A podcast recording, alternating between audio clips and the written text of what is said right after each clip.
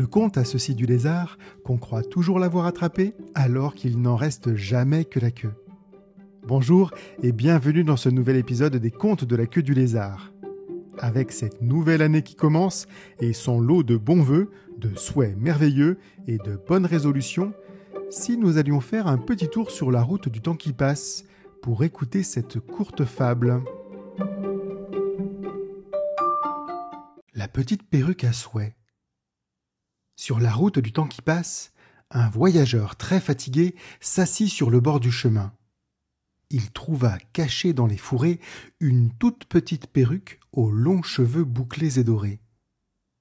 Amusé par sa trouvaille, sans se douter de ce qu'il tenait entre ses doigts, il posa le postiche sur sa tête chauve. Or, cette perruque appartenait à la petite souris, la souris des dents, et sa perruque avait le pouvoir magique de réaliser tous les souhaits de celui qui la portait.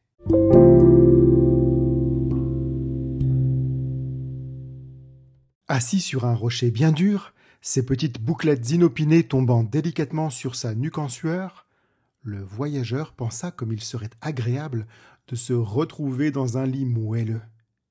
Aussitôt, les cheveux de la petite perruque frisèrent, ondulèrent et bouclèrent, et ce lit souhaité apparut à côté de lui. Étonné, mais éreinté, l'homme s'y allongea de tout son long, en laissant ses pensées divaguer et en imaginant que le comble du bonheur serait atteint si l'on venait amasser ses jambes fourbues. Aussitôt, les cheveux de la petite perruque frisèrent, ondulèrent et bouclèrent, et une colonie de fourmis se détacha de la fourmilière en direction du lit du marcheur pour masser ses jambes et ses pieds, comme le voyageur l'avait souhaité.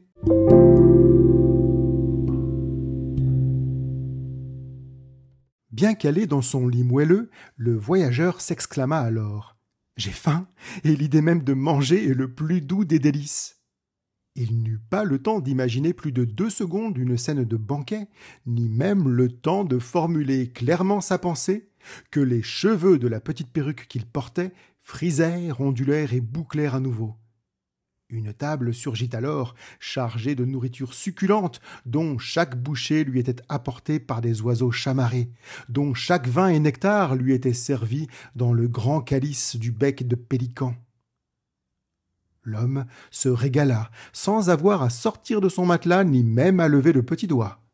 Il mangea et il but tant qu'il put.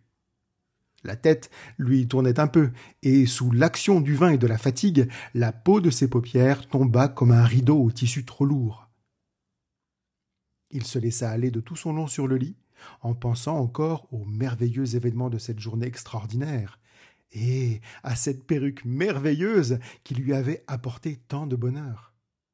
Je vais dormir une heure ou deux, se dit-il en s'assoupissant.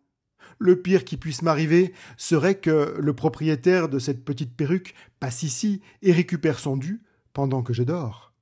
Alors les cheveux de la perruque frisèrent, ondulèrent et bouclèrent à nouveau, et dans le plus soudain des surgissements, la petite souris des dents, propriétaire de la perruque à souhait, apparut aussitôt.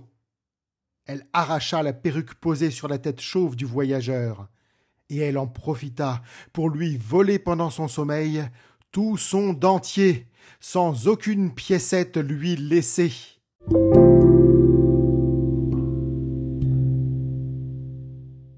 En 2023, je vous souhaite de faire une bonne utilisation de vos souhaits les plus profonds et de ne vous laisser tenter que par des pensées positives.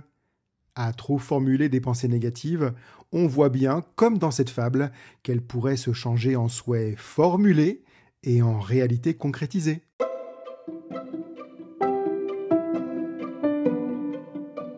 C'était La petite perruque à souhait, une courte fable écrite et lue par Wilfried Merklen, librement inspirée de L'arbre à souhait.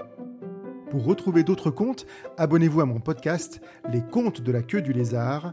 Rendez-vous sur laqueuedulézard.com. Bonne année et à bientôt